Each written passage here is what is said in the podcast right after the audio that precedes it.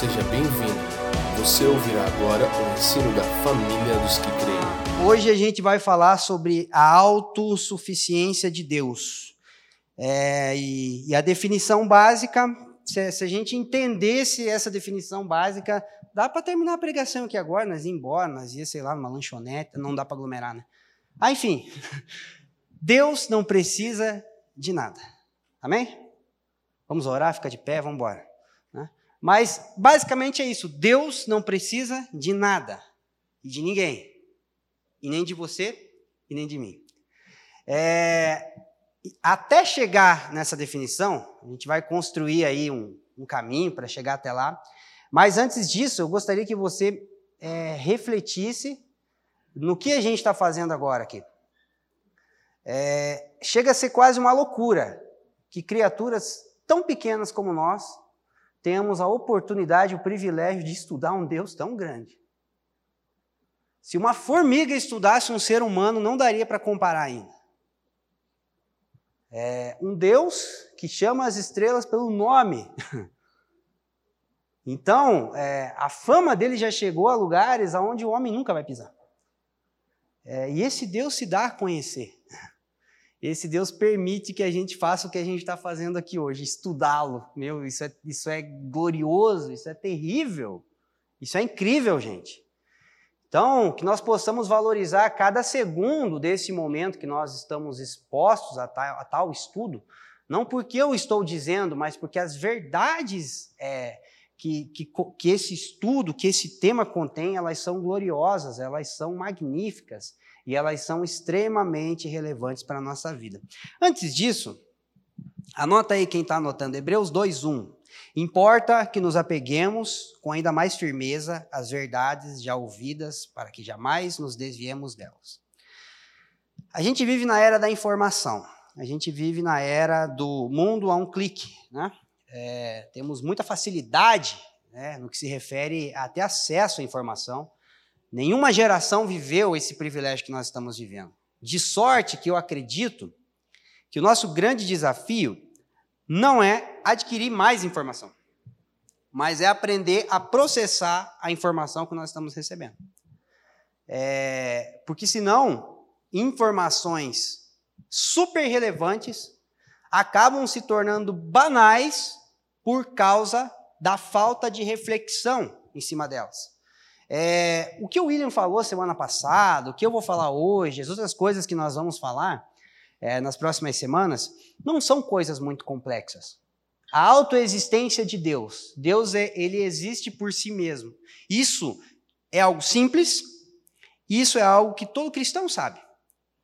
É, mas o quanto nós nos apegamos a essas verdades, o quanto nós refletimos com base nessas verdades é o que vai determinar o proveito daquilo que nós estamos ouvindo. Eu fiquei a semana inteira me perguntando quanto ainda resta dentro de mim do sermão que o William pregou no domingo passado. Quanto que sobra? Qual que é o aproveitamento semanal, mensal, anual? Quanto ainda resta de, dentro de nós de Romanos? E aí que a gente estudou Romanos, hein? Quanto ainda resta de dentro, dentro de nós da síndrome dos Gálatas. É, uma criança e um adulto, se você dá um, um pedaço de picanha para os dois, os dois vão comer. A criança come. A questão é que alguns minutos depois a criança vai passar mal. O adulto não. Um adulto normal não. Né? Então não é o ingerir alimento que define maturidade. É o processar alimento. Então, a nossa maturidade ela não é definida pelo quanto a gente estuda, mas ela é definida pelo quanto nós refletimos e digerimos aquilo que nós estamos estudando. Então, não precisa ouvir mais um sermão. Deus não precisa, falando na autossuficiência de Deus, Deus não precisa que eu esteja aqui pregando hoje, mas nós precisamos. Então, nós precisamos entender a necessidade de refletir, de se apegar porque muitas vezes a gente vai dar aquela, aquela, aquela justificativa, mas eu não tenho o mesmo tempo disponível que tal pessoa para estudar tudo isso. É fato que uma mãe de família que tem quatro filhos, trabalha oito horas, ela não vai ter a mesma disponibilidade que um jovem que é solteiro. Então, no que se refere ao estudo, é, a nossa disponibilidade ela é definida por fatores externos, que nem sempre estão no nosso alcance. Por exemplo, eu quando eu era jovem solteiro, eu tinha muito mais tempo para ler livros e ler a Bíblia do que eu tenho hoje, casado com duas filhas, dois cachorros, dois periquitos e mais um monte de bicho que a gente quer ter lá em casa e mais filho ainda. Não tem a mesma disponibilidade. Só que é o seguinte, todo o cérebro humano está pensando o tempo todo. Você vai dormir pensando. Pode ser que às vezes você esteja pensando nas coisas nada a ver, mas você está pensando o tempo todo. Ou seja, a nossa capacidade de refletir, ela é determinada por uma disposição interna. Então, por exemplo, estou lavando louça, estou lendo a Bíblia. Como assim? Não, eu, eu tentei decorar. E com base daquilo que eu decorei, eu estou meditando. Eu estou tomando banho, estou lendo a Bíblia, estou no carro. Mas como é que você está lendo a Bíblia e não lendo ela? É porque eu reflito naquilo que eu li. Olha que simples.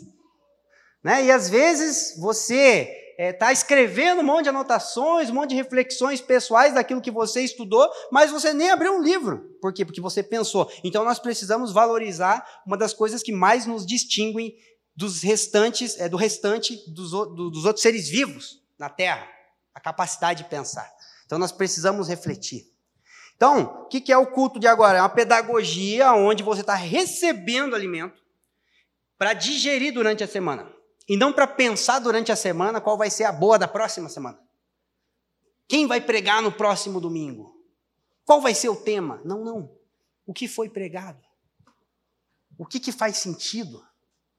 Ele não falou nenhuma besteira, vamos ver na Bíblia, senão é heresia. Vamos estudar mais, está entendendo? Então, que nós possamos desenvolver cada vez mais essa capacidade de refletir naquilo que nós estamos falando, naquilo que nós estamos ouvindo. Amém, irmãos? Por que é importante estudar os atributos de Deus? Tá bom, a gente vai estudar os atributos, né? E você vai perceber é, que não teve uma aula de cabeça professor, né? que não teve um sermão introdutório ao tema. Né? O Leandro Felipe não é, não é aula, é sermão. Né? Tá bom. É, é, não teve um sermão introdutório ao tema. Isso facilita com que cada ministro que vai ser incumbido da palavra possa trazer uma introdução, uma perspectiva. O William trouxe a introdução dele semana passada e eu queria desenvolver uma introdução com vocês. Por que, que é importante estudar os atributos de Deus? Para tornar Deus famoso?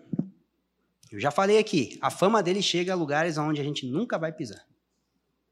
Galáxias aonde a gente nunca vai conseguir chegar. Então Deus não precisa de nós para ser famoso. Mais um ponto da autossuficiência de Deus. É, para provar que Deus existe, a Bíblia não é um livro que advoga a causa de Deus. A Bíblia é um livro que mostra como Deus advoga a causa do homem. Então também não é para provar que Deus existe. Romanos capítulo 1. É, não precisa projetar, mas quiser abrir, do verso 20 em diante. Eu lembro que quando estudamos Romanos, acho que ficamos umas três, quatro semanas em cima do capítulo 1. Vieiro, Fafa, depois o Alves. Então, a gente já estudou bastante esse capítulo, mas basicamente ele diz o seguinte, dentro desse contexto que nós estamos abordando. Porque os atributos invisíveis de Deus, assim como o seu eterno poder, como a sua própria divindade, olha o que diz, cara, isso é lindo. Claramente se reconhecem desde o princípio do mundo, sendo percebidos por meio das coisas que foram criadas. Cara, isso é lindo. Claramente se reconhece. Então não é Deus que falha em provar sua existência, é o homem que falha em reconhecer a existência de Deus. Então não é Deus que está com um problema para provar que existe, é a gente que está com um problema para reconhecer que Ele é. Só que o texto diz o seguinte: Deus derrama a sua ira sobre os homens, porque tudo que se pode conhecer acerca dele é nítido, é claro. Só que o homem, ele rejeita o conhecimento de Deus, ele passa a adotar um tipo de sabedoria que para Deus é loucura, e por causa disso, Deus o entrega às suas próprias paixões. Então você vai ver que várias vezes nesse, nessa, nessa sentença de Romanos 1, o apóstolo Paulo vai dizer: por causa disso, Deus os entregou. Deus os entregou. Então, o juízo futuro é Deus entregar o homem ao lago de fogo. Mas o juízo presente é Deus entregar o homem a si mesmo. E o capítulo vai terminar com, deixa eu ver quantos versículos aqui, do 29 até o 32, ele vai dizer assim, é, vamos 31. E por haverem desprezado o conhecimento de Deus, o próprio Deus os entregou a uma disposição mental reprovável para praticarem coisas inconvenientes. Daí ele vai citar injustiça, malícia, avareza, maldade e tal e tal. Ele vai citar uma série de coisas corruptas que o homem passa a praticar. E ele não somente pratica, mas aprova quem pratica. Ele passa a ter o, o errado por certo. Toda uma sociedade, ela é afetada por um procedimento corrupto que o homem passa a ter em virtude da forma como ele reage negativamente ao conhecimento de Deus. Então é a minha reação ao que Deus revela, por isso que eu falei sobre a questão de refletir. É a forma como eu reajo ao que Deus revela que determina o que eu estou me tornando. Então, os problemas sociais não vão se resolver com uma reforma política. Embora está precisando, né? Mas os problemas na sociedade, eles vão se resolver quando Deus for a referência de quem nós devemos ser, do que uma sociedade deve ser. Então, por que, que Deus se revela? Porque a gente precisa de referência. E quando Deus não é a minha referência, eu sou a minha própria referência. Então, o que que o, o, cristianismo e o judaísmo diz? O homem foi criado à imagem de Deus, mas o secularismo dizem que nós somos a nossa própria imagem. Eu penso, logo, então eu sou o que eu digo que eu sou. E se eu disser que a máscara do Kami não é verde? Para mim não é. Mas para ele é. Mas não tem nenhuma força absoluta que determina o que, que é verde porque tudo é relativo. Então, nós precisamos reconhecer que quando se trata do conhecimento de Deus, nós estamos carentes de referência. Aí nós vamos começar a definir a nossa identidade a partir de introspecção, a partir das nossas experiências, a partir das nossas perspectivas. Eu olho para dentro de mim e descubro quem eu sou. Mas a primeira vez que o homem olhou para dentro dele, ele está perdido. Ele, hã? Quando o homem olhou para ele tinha caído. E a Bíblia fala que nós somos transformados quando nós contemplamos a face de Cristo. Então o Evangelho nos devolve uma referência. O Evangelho nos dá acesso à imagem de Deus que vai sendo transmitida em nós através do ministério da palavra e do ministério do Espírito. Então, por que Deus se revela a nós? Por que é necessário estudar os atributos de Deus? Porque ele precisa ser venerado? Deus não está em crise de carência, ele não precisa que a gente cante mais para ele. Então, Deus não se revela porque ele precisa ser venerado, ele se revela porque nós precisamos de referência.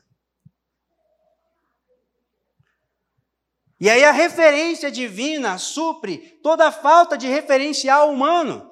Psicólogo, William, tem mais alguém da, da, da, área da psicologia? Vocês, vocês estudaram, vocês sabem o quanto o ser humano é, é desenvolvido a partir da relação com referências. Então, a referência de pai, a referência de patrão, a referência de mãe, referência... Então, nós, biologicamente falando, nós precisamos do quê? De referências. Com Deus é a mesma coisa. Só que, se eu tenho uma visão equivocada de Deus, eu nunca vou ter é, sucesso, no bom sentido da palavra, que essa palavra também é perigosa hoje em dia, ainda mais no púlpito, né? É, eu nunca vou ter sucesso na minha vocação. Não, tem que cuidar, né? Vai que assistiram só essa, faz um meme, eu tô complicado depois, os memeiros aí me olhando aí, ó. Então, a visão que nós temos de Deus determina a saúde do nosso cristianismo. A visão que nós temos de Deus determina a saúde da nossa doutrina acerca de todas as outras coisas. Nenhuma doutrina é biblicamente correta se ela tem um conhecimento, uma ideia equivocada de Deus. Aí, por conta dessas ideias equivocadas de Deus, nós vamos criando partidos eclesiásticos dentro do corpo de Cristo. Deus é amor. Nada contra a placa da igreja, tá, irmãos? Eles fizeram uma doação milionária para Manaus lá. Mas, tudo bem, Deus é amor, mas Deus não é só amor. Aí, tem pessoas que enfatizam o caráter do Deus justo, tendem a ser um pouco mais pesada e rígida em seus compromissos morais. Em contrapartida, a galera, Deus é graça. Não, Deus é um missionário, lema dos Jocumeiros. Mas Jesus era um teólogo, diz o presbiteriano. Deus é tudo isso e mais um pouco, irmão. Deus não é o que a gente diz que Ele é. Então você pode perceber que as características que as comunidades vão assumindo, elas são muito relativas à visão que elas têm de Deus. E isso não é errado, porque é, isso é multiforme sabedoria, isso é lindo. Para uns, Deus concede uma revelação X, para outros, uma visão Y. Você vai ver que nas sete igrejas do Apocalipse, né, para cada carta, é endereçada uma revelação diferente.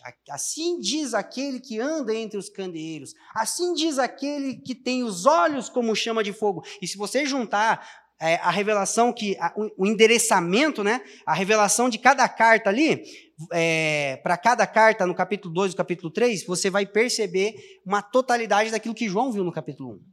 Então é óbvio que Deus deu uma revelação específica para cada comunidade, para cada pessoa que a gente, o que a gente precisa entender é que existem revelações específicas de Deus, mas não existe é, uma revelação total para você. Tá? É, e aí a gente entra num, num, outro dilema que a gente precisa lidar nesses dias, que é a ideia do existencialismo, né? que é a ideia é, de que você é, define o que é verdade ou não a partir das suas próprias concepções e experiências.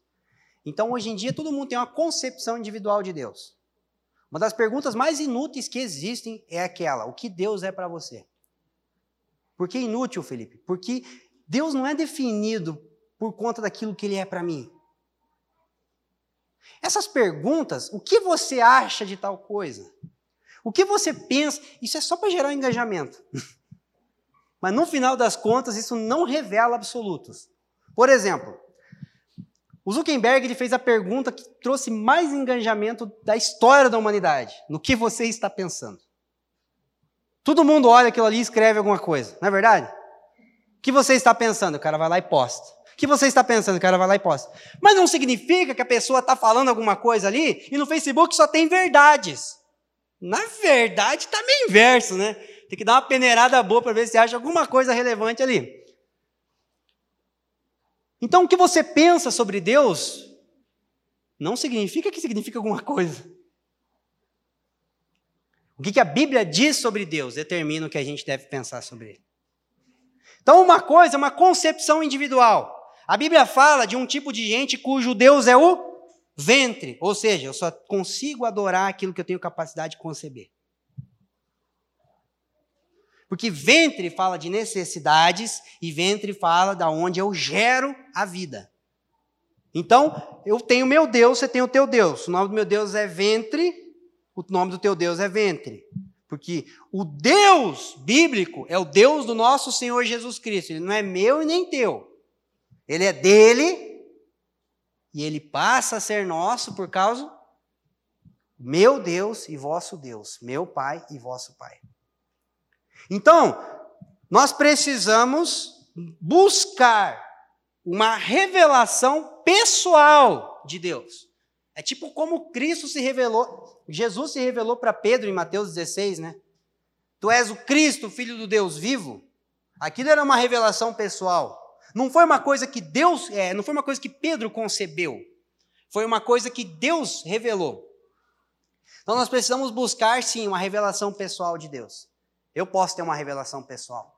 Mediante a minha jornada com Deus, eu vejo Deus por um prisma relativo à minha jornada.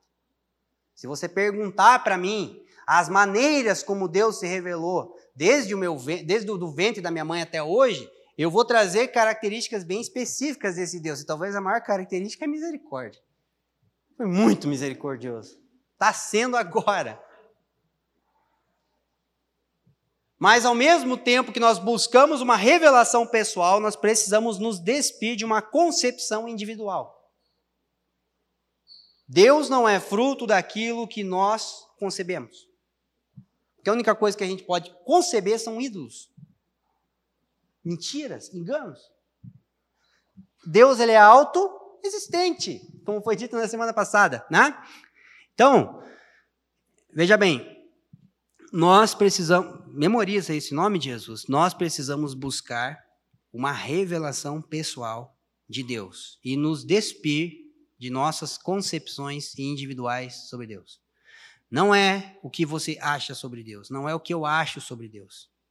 É o que a Bíblia diz sobre Deus. Você não vai crescer no conhecimento da, da, da Bíblia, do Evangelho e de Deus, perguntando para o teu pastor o que, que ele acha sobre a Bíblia, sobre o Evangelho e sobre Deus. Pouco importa o que, que eu acho, o que, que o Alves acha, o que, que o William acha, o que, que todos os ministros dessa casa acham. Muito importa o que nós temos a dizer acerca da Bíblia.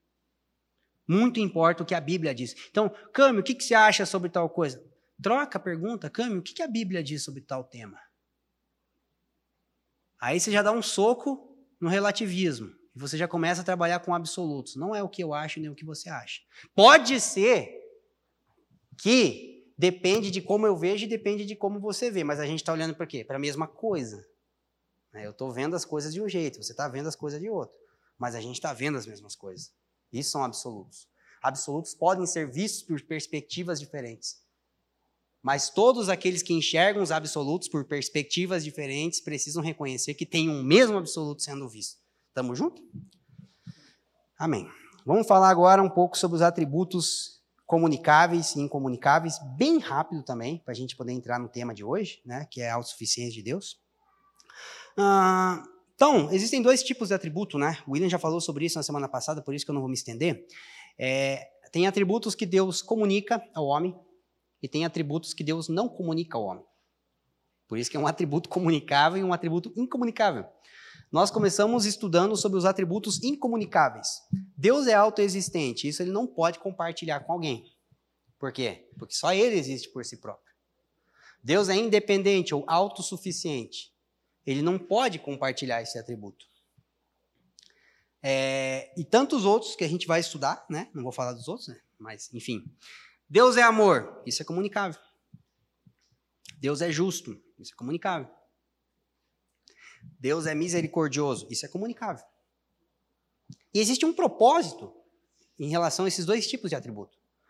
É, os atributos incomunicáveis, eles falam muito sobre a natureza de Deus com Ele mesmo. Deus e Ele mesmo. É, e os atributos comunicáveis dizem muito sobre o caráter moral de Deus. A forma como Ele se relaciona. Então, na relação, a gente descobre o Deus que é amor. Na relação, a gente descobre o Deus que é justo.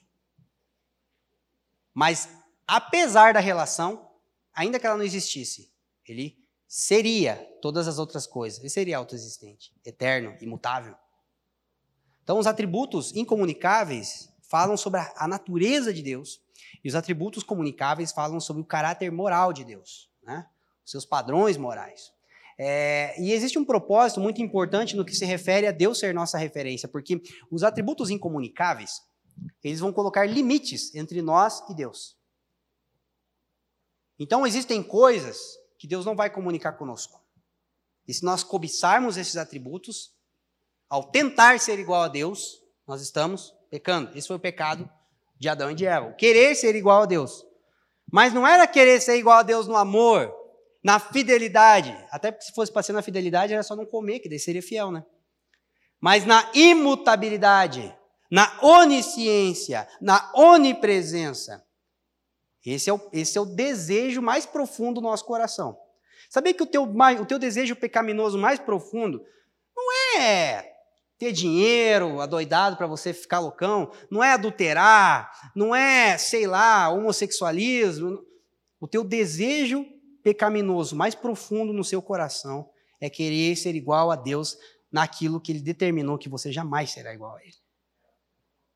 Porque, e por desejar isso, a gente busca em todas as outras coisas: adultério, fornicação, é, avareza, ira, aquela, aquela, aquelas muitas obras da carne, né? Que Gálatas 5 vai falar.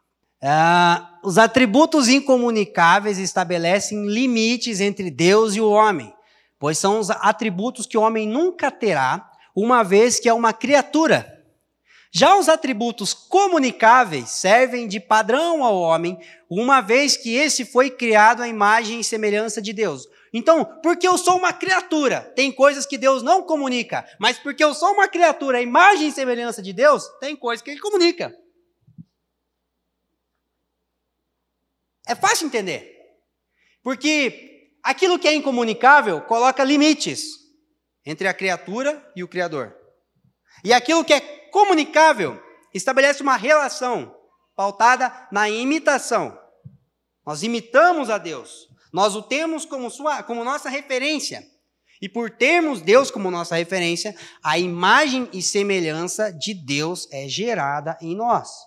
Então, esses dois atributos exercem um papel importantíssimo: aquilo que ele comunica e aquilo que ele jamais vai comunicar.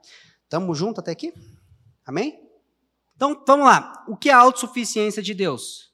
É um atributo pertencente à classe dos atributos incomunicáveis, né? Nosso segundo atributo a ser estudado, o primeiro foi a autoexistência. Então, Deus existe por si só. Deus é. Né? é...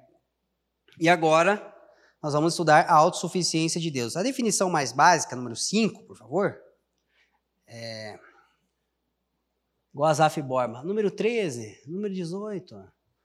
Deus não precisa de nós, nem do restante da criação para nada. Porém, tanto nós quanto o restante da criação podemos glorificá-lo e dar-lhe alegria. Olha que lindo isso! Uma das coisas que mais me fascinou nesse estudo sobre a autossuficiência de Deus é que um Deus que não precisa de nada desejou o homem, cara. Tem desejo mais puro que isso? Tem uma intenção para conosco mais livre de interesses pessoais, visto que ele não precisa da gente? A gente vai falar como isso afeta a nossa vida com Deus, né? É, vamos para Atos capítulo 17, verso 24 e 25 né, que é o texto que a gente vai usar para embasar esse conceito. É, eu quero que vocês percebam que a gente não vai gastar muito tempo é, na definição do que é a autossuficiência de Deus, por dois motivos. Primeiro, ela é quase que óbvio. Né? Deus não precisa de nada e de ninguém, além dele mesmo. Né? É, e o segundo motivo é porque nós somos criaturas completamente dependentes. Então chega um ponto da nossa capacidade de raciocinar que foge, que dá uma bugada no cérebro. Que nós somos criaturas completamente dependentes. É, e às vezes temos dificuldades né, de compreender na totalidade. Como assim que Deus não precisa de nada? Essa é uma distinção entre o Criador e a criatura. Uma bela distinção. Olha o que diz é, o Deus que fez o mundo e tudo o que nele há, sendo ele Senhor do céu e da terra, não habita em templos feitos por mãos de homens, nem tampouco é servido por mãos humanas, como se necessitasse de alguma coisa, pois ele mesmo é quem dá a todos a vida, a respiração e todas as coisas. Uau! Uau! Ele não é servido por mãos humanas. Ele não habita em templos feitos por mãos humanas. Isso aqui não é a casa de Deus. Isso aqui é a casa dos filhos de Deus. O que, é, que, é isso aqui? Isso aqui é, é o tempo para nós. Que o tempo para ele é quando a gente vem aqui. Aí fica um tempo. Um monte de pedra se junta num prédio e essas pedras que estão dentro de um prédio é um templo. Então isso aqui não foi um tempo durante oito meses no ano passado. Está sendo um tempo porque tem crente aqui. Porque tem filhos de Deus aqui. E é nesse tempo que ele habita. Amém? É, a autossuficiência de Deus é o fato de que ele não precisa de nenhum estímulo ou força externa para existir, para ser pleno ou para realizar a sua vontade. Embora Deus tenha afetos, ele não tem necessidades. Isso é importante. Porque necessidade compete a criaturas e não ao Criador.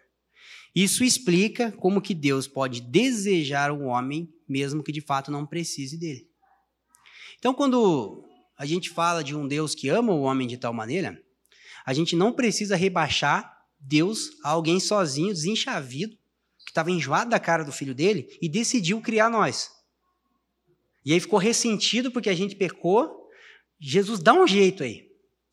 Falei com Moisés, o povo não quis ouvir Moisés, vai lá e faz tudo. Eu gosto deles, eu me sinto sozinho. Meu Deus, o que seria da minha vida sem o Felipe? Não, o Bartô, ele é tão legal. Ô Bartô, ora um pouco aí, dá uma cantada, toca um hino para mim, faz uns jejum, me ficar feliz. A gente não precisa rebaixar Deus a um ser carente para exaltar um Deus que é puro amor. Necessidade é coisa de instintos. E quem tem instintos é a criatura, é a criação. Nós temos instintos, Deus tem natureza, é bem diferente. Então, Deus não é um ser instintivo, ele não age por impulsos como nós, impulsos animais, impulsos, né, que às vezes são até irracionais. Não, Deus ele tem afetos.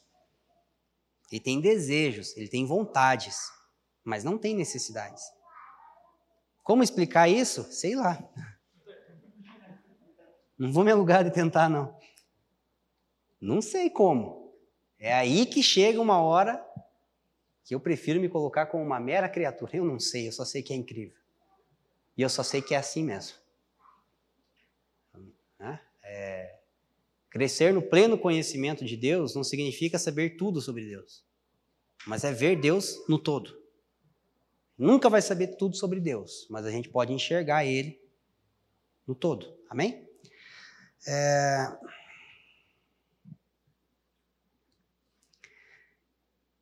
Isso estabelece um contraste entre nós e Deus. Né? Quando a gente está falando de atributo incomunicável, né? É a, a, a, distância entre Deus e o Criador, o limite entre, aliás, entre Deus e a criação. É, veja bem, a gente não consegue contabilizar de quantas coisas a gente precisa para existir. Não dá para contar. Daí a gente invoca Deus como provedor só quando está sem dinheiro no bolso, porque a gente acha que tudo que a gente precisa é comida e dinheiro. E saúde, né? Também. Mas, é, diferente de um Deus que não precisa de nada, primeiro que nós precisamos dele. Depois que nós precisamos de toda uma organização cósmica que muitas vezes foge do nosso controle. Vou dar uns exemplos. Por exemplo, uh, você sabia que a Terra ela ainda não foi destroçada por asteroides porque Júpiter está numa órbita que ele fica como tipo que um escudo da Terra e ele engole todos esses asteroides, ele é como um, um escudo gigante que ele vai recebendo todos esses asteroides para que a Terra não seja atingida por eles. Quem pôs Júpiter lá? Albert Einstein lá, um pouquinho para cá, ó. Deixa eu calcular. Aqui, daí vai dar certo. Que tipo de barro, como diz o Paulo Borges, que tipo de barro que Deus usou para fazer nós? Nós estava lá para saber? Quantos quilos? Qual das costelas ele tirou? Para fazer a nossa primeira irmã e esposa. Como diz Deus para Jó, você estava lá? Onde é que você estava? Nossa, Job foi embora com aquela, né, irmão? Pega essa. Ficou quarenta e poucos capítulos reclamando, mas quando Deus falou, deu no meio. Nossa. A minha conclusão da primeira leitura que eu fiz do livro de Jó, ele podia ter dormido sem essa. Mas tá bom, né? Jó é nós. Né? É, existe 21% de oxigênio na atmosfera. Se esse número cair para 15, todo mundo morre asfixiado. Se esse número subir para 30, vai começar a ter uma série de explosões e queimadas em toda a Terra por causa do aumento de oxigênio, porque o oxigênio é um dos elementos essenciais para que haja uma combustão. Quem controla? Onde é que está esse calibrador? Isso é lindo, cara. A pergunta que parece estranha, mas não é. Quem consegue controlar o xixi quando está dormindo? Isso, tem uma, isso tem uma profundidade filosófica que você não tem ideia. Não, fala a verdade. Quem dorme fazendo força para não acordar com a calça molhada? Então, se eu e você a gente não acorda mijado, é porque até isso Deus cuida quando a gente está dormindo, irmão. Meu Deus! Que lindo! Ele podia dar uma cuidada a mais no xixi da Helena e da Giovana e parar de gastar com fralda, né? Deus podia começar a cuidar do xixi deles mais cedo, né? Mas até nisso ele quer me ensinar alguma coisa, que eu dependo dele para comprar fralda, e não, né? Não é eu que tenho que pedir ajuda para Deus cuidar dos meus filhos, é Ele que me dá a graça de cuidar dos filhos dele, né? É... Então nós somos seres muito limitados, cara. Quem foi que diz que, o... que a respiração tem que ser involuntária? Imagine, cara, a gente ficar a vida inteira. Se eu esquecer de respirar, eu morro, então. Cara, que coisa mais linda! A musculatura do coração, ela, ela funciona perfeitamente cada batida impulsiona a outra. Como é que pode isso? Deus cuidou de cada detalhe, cara. E vamos lá, né? Primeira implicação disso, desse dessa me fugiu a palavra, desse fato, desse fato de que Deus é autossuficiente. Deus é autossuficiente em sua natureza e caráter. Isso significa que Deus não precisa de nenhum impulso externo para ser aperfeiçoado. As virtudes do homem são desenvolvidas mediante as suas experiências, mas com Deus não é assim. Veja bem, é, ninguém nasce amando, ninguém nasce justo, ninguém nasce fiel. A gente olha para as crianças e fala: Nossa, que bonitinha, tão pura. Pura. Mas no que se refere às virtudes que devem ser desenvolvidas num ser humano, ela é o seu ser no sentido mais embrionário. Criança não ama a mãe, criança ama o leite da, criança ama o leite da mãe. Lá na frente ela vai amar a mãe pelo que ela é. Então, por mais puro que sejamos quando somos pequenos, somos completamente movidos por nossas necessidades. As experiências da vida vão tratando, né? E aquela, aquela piada de crente, não, isso aqui é para tratar teu caráter, irmão. Isso aqui é para tratar teu caráter. Daí Deus quer tratar a Juliana e dá o Felipe para ela. Entendeu? Aí Deus quer me dar paciência, ele me dá uma canseira antes. Porque ele vai utilizando né, as experiências da vida para desenvolver virtudes em nós. Entretanto, com Deus não é assim. Por mais que os evangelhos e a Bíblia mostrem um Deus mais amoroso, ele nunca foi menos amoroso para agora estar tá mais amoroso. Você acha que porque Deus criou e redimiu, agora ele está amando mais do que se não tivesse criado não tivesse redimido? Cara, eu preciso provar que eu sou justo. Eu vou pegar o Satanás. Eu vou pegar o anticristo, eu vou pegar todos os adoradores da besta, todo mundo que não está no nome no livro da vida. E quando eu fizer isso, eu vou ser mais justo. Deus ele é perfeito e pleno, sempre foi e sempre será, no que se refere às suas virtudes, à sua natureza. Então não tem nada que aperfeiçoe Deus, porque se alguma coisa aperfeiçoar Deus, significa que alguma coisa pode piorar Deus. Então nada lhe acrescenta. Claro que gente como a gente faz Deus amar com mais força, ter misericórdia com mais intensidade, né? Mas não é que ele tem que ter mais misericórdia. As suas misericórdias são infinitas. É, a primeira implicação disso na nossa vida é que isso afeta é, e funciona como um fundamento para uma relação de confiança com Deus. Porque veja bem, por que, que Deus é confiável? Porque ele não precisa da gente e prometeu todas essas coisas. Porque só alguém que não precisa do que prometeu e no final das contas não ganha nada com isso que está fazendo, é confiável. Então Deus ele é o vencedor, mas ele nunca sai ganhando, irmão. Já parou, já parou para pensar nisso? Deus nunca sai ganhando. Na verdade, se pudesse, né, uma matemática, se fosse possível, ele sai perdendo. Perdendo tempo com a gente. Está entendendo? Então, assim, ele é confiável porque ele não precisa de nada do que ele nos prometeu. Ele não ganha nada com isso. E ele é confiável porque antes de prometer ele era pleno, ao prometer ele era pleno e depois de cumprir ele continua sendo pleno. Não tem nada que aconteça no universo, não tem nada que aconteça na terra que vai lhe acrescentar alguma virtude. Isso é incrível, isso é, é isso é crível, né? É crível. Isso é sensacional. Deus vem até mim sem precisar de mim. Correndo o risco de ser dia... correndo risco não, sabendo que vai ser diariamente traído por mim. E mesmo assim, continua insistindo em mim. Por quê? Porque ele é assim.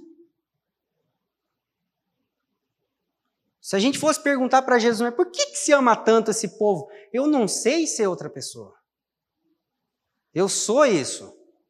Deus não está amando, Deus é amor. Deus não está justo, Ele é justo. E Ele sempre será. Olha quão é confiável. Já pensou se no finalzinho das contas Deus muda de ideia, cara? Mas, sinceramente, se lá no fim ele mudasse de ideia e falasse esse negócio de novo céu e nova terra, eternidade, não vai existir. Eu sei que como muitos pensam assim, eu também penso que teria valido a pena. Ainda que fosse só para essa vida. Que não tem vida melhor para viver do que uma vida onde a gente conhece e tem a oportunidade de amar, alegrar, glorificar o nosso Criador. Amém? Deus é suficiente em suas afeições. Eu já falei um pouco sobre isso, mas vamos entrar um pouco mais nesse assunto. É, a ação de Deus em direção ao homem e à sua criação não é motivada por uma suposta carência que Deus possa ter. É óbvio, mas às vezes é difícil de aceitar. Por que, que é difícil de aceitar? Porque lá no fundinho, nós acha que uma oração com aquelas palavras, com aquele sentimento, com aquela chorada, vai dar uma. Ah, Deus, eu vou pôr até a Helena no meio aqui para clamar pelo provedor. Porque a Helena, Deus, e as fraldas. Ah, ele vai convencer, cara. Porque a gente, quando quer convencer, Deus joga a mulher na conversa, joga os filhos, fala dos irmãos. E no final das contas é por amor ao teu nome. Deus não faz porque te ama, Deus faz porque se ama. E porque se ama, te ama. Porque se só te amasse, não se amaria. E aí ele seria um Deus duvidoso. Um Deus idólatra.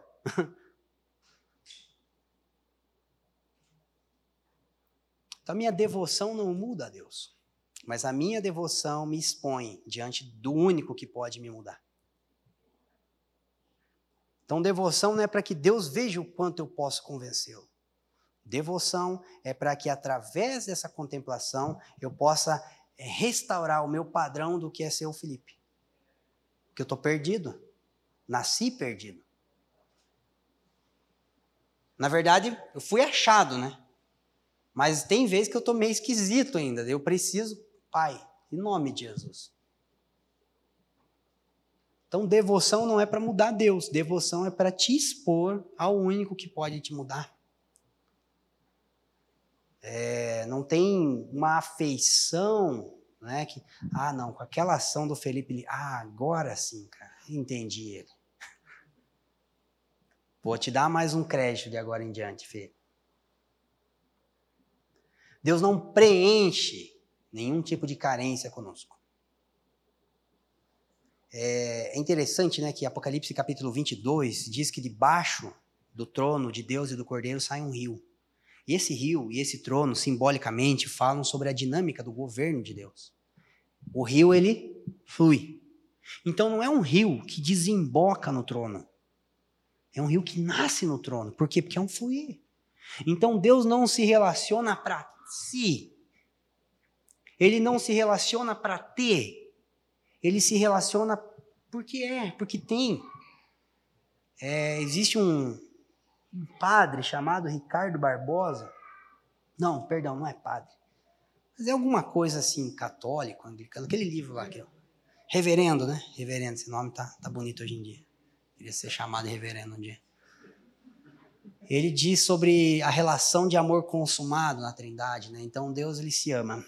Aí Deus ama o Filho. Aí Deus e o Filho amam o Espírito. É, Deus e o Espírito amam o Filho. Então, amor próprio, eu me amo. Amor mútuo, nós nos amamos. Amor consumado, nós que nos amamos, vamos nos reunir para amar um terceiro. Basicamente, a pedagogia da família. Então, o Pai, o Filho e o Espírito Santo se amavam tanto na eternidade que, nesse transbordar incessante de amor, decidiram criar alguma coisa mais para amar. Então, não é porque Deus estava carente, é porque, nas minhas pobres palavras, perdoe as minhas pobres palavras agora, mas é porque ele não tinha mais o que fazer com tanto amor. Cristo queria que alguém pudesse ver Deus como ele vê. O pai queria amar mais alguém do jeito que ele ama o filho. Não tem nada de carência aqui. Não tem uma carência afetiva, tem um transbordar de afeições. Eu estou citando só o amor, mas é porque para mim o amor ordena todas as outras virtudes, né? Talvez a mais inexplicável delas, aos nossos olhos. É, então, não é porque Deus precisa, é porque Deus tem. Isso é muito difícil de se compreender por criaturas que tudo que fazem, fazem por interesse. As nossas relações sempre buscam interesse. Na hora de escolher uma esposa, ele vai lá e põe para Deus e para as pessoas todos os critérios do que ele quer que ela seja para ele. Então ele não quer casar para dar um marido, ele quer casar para ter mulher. E o problema é que tem muito casamento que dá errado por causa disso. O cara casa porque quer ter uma esposa, não porque quer dar um marido. A mulher casa porque quer ter marido, não porque quer dar uma esposa. Então a gente está pensando em ter mais um filho, não é porque eu quero ter mais um filho. É porque eu quero que mais um ser nessa vida me veja como pai. Eu tenho um pai para presentear. Então eu não planejo ter filhos, eu planejo ser pai. O problema é que às vezes a gente planeja ser, ter filho e esquece de planejar ser pai. Então eu não planejo ter mulher, eu planejo ser marido. Porque sempre quando me relacionar, eu vou me relacionar pensando no que eu tenho para dar e não naquilo que eu posso receber.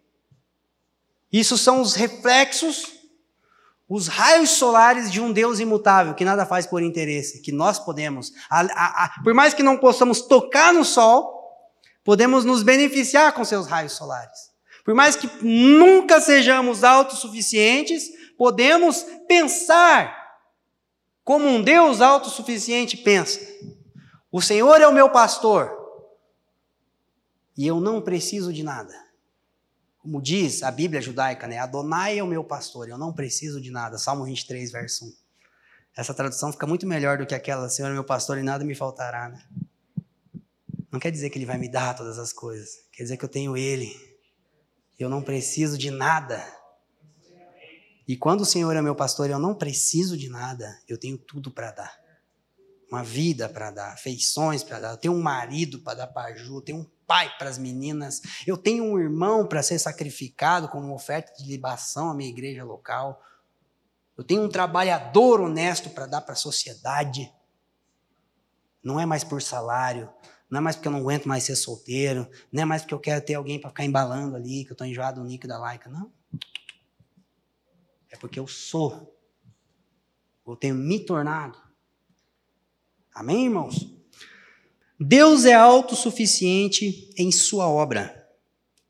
Quando falamos de obra de Deus, nos referimos à criação e redenção. São os dois capítulos da obra de Deus. Né? A obra de Deus é a criação e redenção. Ambas têm como objetivo um propósito particular, revelar Jesus Cristo. Né? É, em ambos os eventos, Deus não precisa de nada e de ninguém para dar cabo aos seus planos. É, por isso que, ao meu ver, o livro de Apocalipse, que fala da consumação, né? É, é o livro que fala da consumação e da nova criação. Né? Então ele fala de criação e redenção, ou redenção e nova criação. O livro de Apocalipse ele vai ter várias vezes que você vai ver cenas de adoração e louvor, né? Daí, tipo, pau tá quebrando aqui na terra, besta, anticristo, praga, taça, trombeta. De repente, a galera cantando. Quando você se depara com esse Apocalipse, parece ser estranho. Mas tem uma lógica que está implícita nisso, que é o seguinte: Quando Deus ele está redimindo, ele está recriando e ele está consumando, a única coisa que nós podemos fazer é louvá-lo. O único espaço que o homem tem na obra de criação e de redenção é levantar as mãos para cima e cantar aleluia. Glórias a Deus. A única coisa que a criação pode fazer quando ele entra em cena é assistir, é cantar, é glorificar. Porque não tem nada que eu possa fazer que ajude Deus. Eu muito posso fazer para atrapalhar. Deus não precisa que eu estivesse pregando aqui hoje. Vocês seriam abençoados com o evangelho, com eu sem eu. Mas eu preciso. Por quê? Porque o trabalho, o serviço cristão, ele propõe uma relação. É, eu acho lindo uma, um exemplo que o C.S. Lewis dá acerca do trabalho cristão e da devoção cristã, que é basicamente assim. O filho vai lá e pede 50 reais emprestado para o pai. Aí ele vira as costas, vai lá e compra um presente para o pai, uma camisa polo, assim, bem bonita. Aí ele vai lá para o pai e fala, ó pai, te dei de presente. Deu o quê, irmão? Você fez uma onça virar uma camisa, mas a onça saiu daqui. Mas por que, que o pai se alegra? Por que, que o filho tem prazer em dar? Porque nessa simples pedagogia, o filho, pai, vem de ti, mas é para ti. Então, a meritocracia do ministério cristão, do serviço cristão, ela é semelhante a um filho que pede dinheiro para o pai para comprar-lhe um presente. É isso que a gente tem de mérito. Pai, me dá cinquentão aí, eu vou lá e compro uma camisa para você. Isso foi, isso é o mérito de eu ter gasto minha vida por Jesus. Porque vida, que vida eu teria para gastar se ele não tivesse me dado a vida? Que vida eu teria para dar se ele não tivesse dito, haja luz? É, Jó, eu acho lindo esse verso dentro desse contexto, porque ele diz assim, 41, 11. Quiser projetar, ele é curtinho, mas eu queria que a gente lesse isso juntos. Jó 41, 11. Quem primeiro me deu a mim, para que eu haja de retribuir-lhe?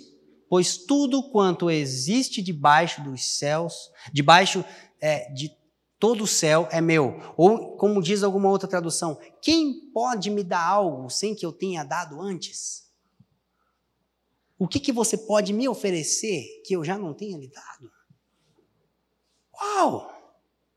Eu edificarei a minha igreja. Disse Deus. Gênesis 1. Tudo coisa que ele fez. No entanto, todavia, ele nos chama para participar disso. Cristo reivindica para si o ato de edificar a sua igreja, mas ele nos chama de cooperadores. Por quê? Por causa da pedagogia da relação. Essa relação é um mecanismo para a gente conhecer a vontade de Deus, e essa relação é um mecanismo para que as virtudes de Deus sejam aperfeiçoadas em nós. Então, como eu me aproprio dessa imagem? Como eu me desenvolvo nessas virtudes? Numa relação baseada num serviço. Toda casa só se torna um lar quando tem uma dinâmica em torno do serviço. Porque veja bem, para sair namorar, vai no shopping, tem que lavar louça depois que vai no shopping? Você fica ali falando com a mulher, e agora? Quem que vai lavar? Está aí na praça de alimentação, e essa louça aqui? Ninguém pensa nisso. Mas daí o casal vai lá, se junta, vai morar na casa. E aí, quem vai lavar? E esse chão aqui? E esse negócio atrás da porta do banheiro aqui? Vai criar perna? Vai descer na lavanderia? Aí começa uma dinâmica em torno do serviço, doméstico aqui um exemplo, né? Mas uma dinâmica em torno do serviço que ela vai aflorando os nossos instintos e aperfeiçoando as nossas virtudes. Você descobre o que você não pode ser, quem de fato você está sendo, e você começa a perceber à luz das escrituras o que você precisa ser. Então, a partir disso, as virtudes vão aflorando. A partir disso, um lar vai sendo edificado. Então Deus, ele não quer construir uma casa. Por que quer uma casa? Porque não habita em templos feitos por mãos humanas. Ele quer construir uma casa para abrigar um lar, para abrigar uma família. E nessa construção familiar, nessa relação, a gente vai conhecendo a sua vontade e desenvolvendo as suas virtudes. Amém, irmãos? Ah, nossas considerações finais, né? Queria fazer duas para encerrar. A primeira delas é o seguinte: a gente falou disso o tempo todo, mas eu queria enfatizar. Deus é autossuficiente, mas eu não. Repita comigo: Deus é autossuficiente. Deus autossuficiente. Mas eu não. Mas eu não. Amém? Mais um ponto e um catecismo de agora aqui. é, reconhecer o contraste entre a autossuficiência de Deus e a fragilidade humana nos torna mais humildes diante dele. Essa doutrina nos guarda da prepotência de tentar ser independente de Deus.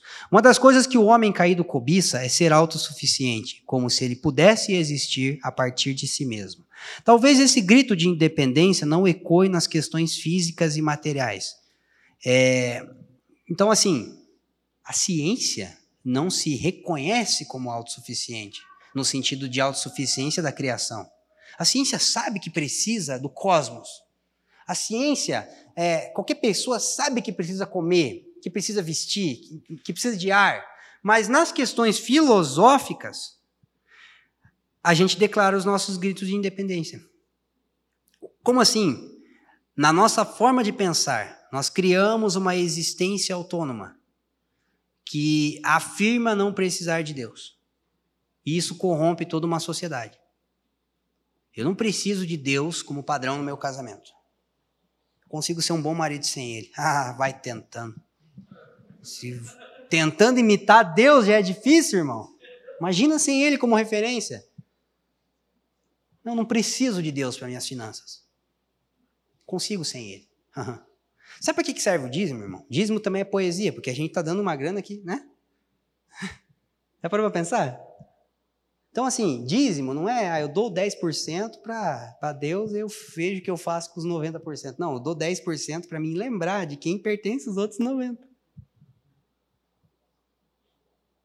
Então, não existe nenhuma mentalidade independente de Deus que funcione. O maior reflexo disso é o caos da sociedade. E a gente começa a buscar soluções dentro de nós mesmos. Não, a solução é política. A solução é economia, a solução é ciência. Aí a gente está tentando colonizar Marte e tem semelhantes nossos morrendo sem oxigênio, cara.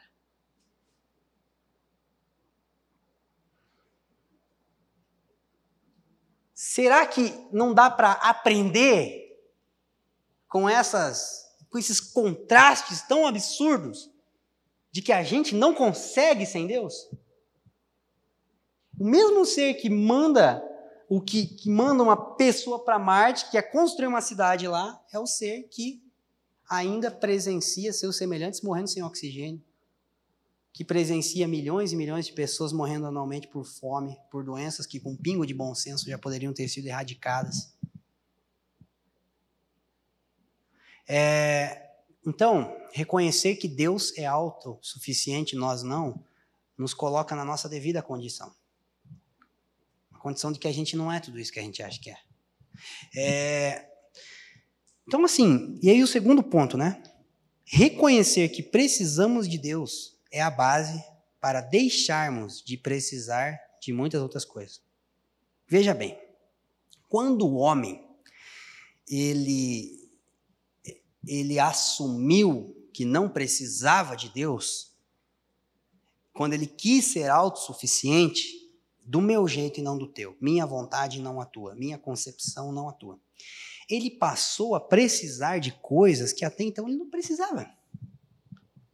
O homem precisava salvar a própria vida?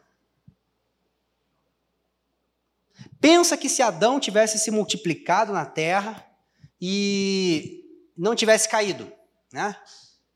Nas cidades construídas por Adão ia ter hospital, cemitério, tribunal para ter que lidar com justiça e injustiça. Então nós passamos a ter necessidade de coisas que, se reconhecêssemos que precisamos de Deus, não teríamos necessidades delas. Deus não criou a terra para que tivesse cemitério na terra. A gente hoje tem que discutir sobre o aborto, porque um dia a gente esqueceu daquele que é o gerador da vida. Hoje a gente tem que debater sobre temas, a gente tem que buscar coisas. Gente, então inventaram um avião aí que fica jogando água nas nuvens para chover. Olha que loucura! A gente precisa fazer chover. Mas se tivesse obedecido Deus desde o início, a chuva seria o sinal da sua bênção.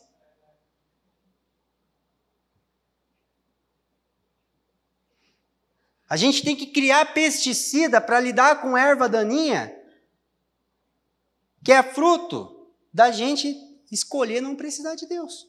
E aí, no seu aspecto mais prático, né?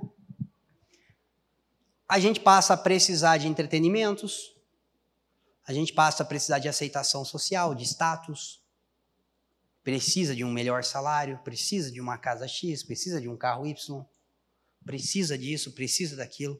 Então, nós criamos novas necessidades, as coisas mais vitais: lidar com a vida, lidar com a, lidar com a morte, lidar com doenças, lidar com crises é, climáticas, mas nós também transformamos vaidades em necessidades. Tem gente que hoje precisa de rede social. Tem gente que hoje precisa de uma série da Netflix.